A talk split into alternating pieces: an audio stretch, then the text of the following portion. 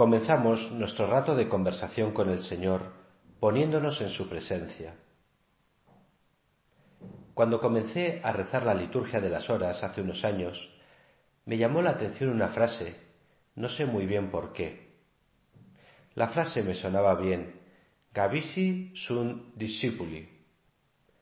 Su traducción es, los discípulos se llenaron de alegría. Es una frase de la Sagrada Escritura. ¿Sabrías decir dónde se encuentra?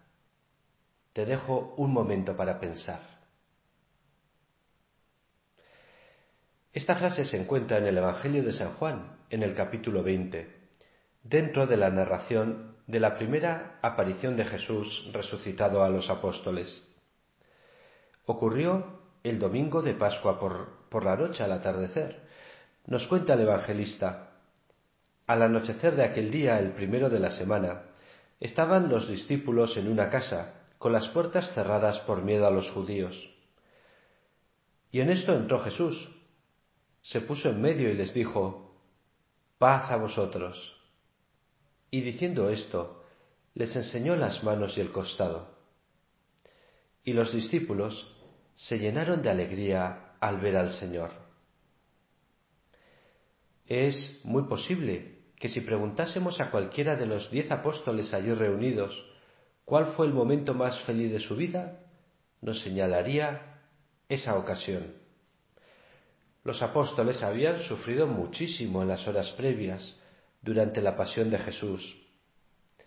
Estaban desolados, habían ajusticiado a su Maestro, a quien ellos conocían bien, y sabían que era la mejor persona del mundo, la más inocente, que había pasado toda su vida haciendo el bien, curando a los enfermos, consolando a los necesitados, dando esperanza a todos.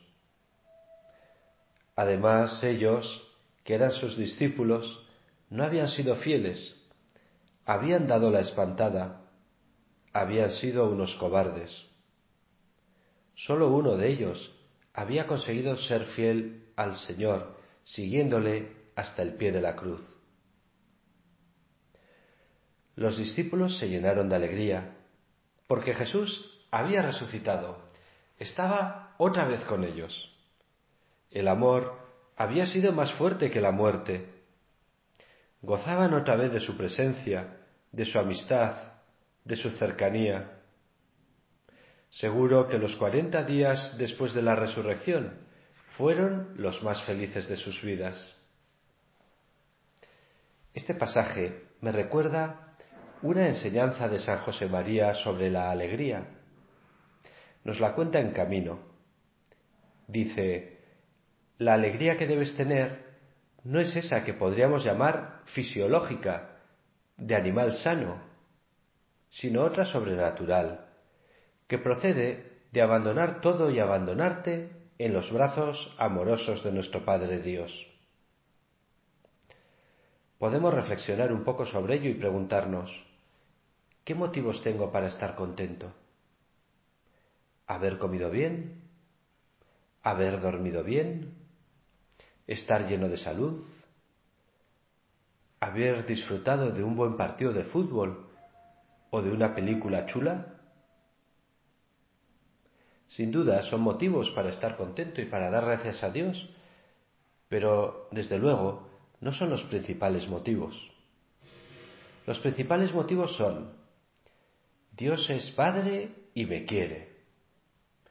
Jesucristo está vivo porque ha resucitado y me destina también a mí a la vida eterna.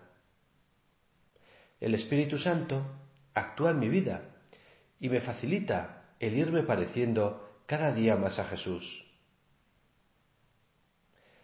Le podemos pedir ahora al Espíritu Santo que nos dé la gracia de darnos cuenta de cuánto nos quiere Dios.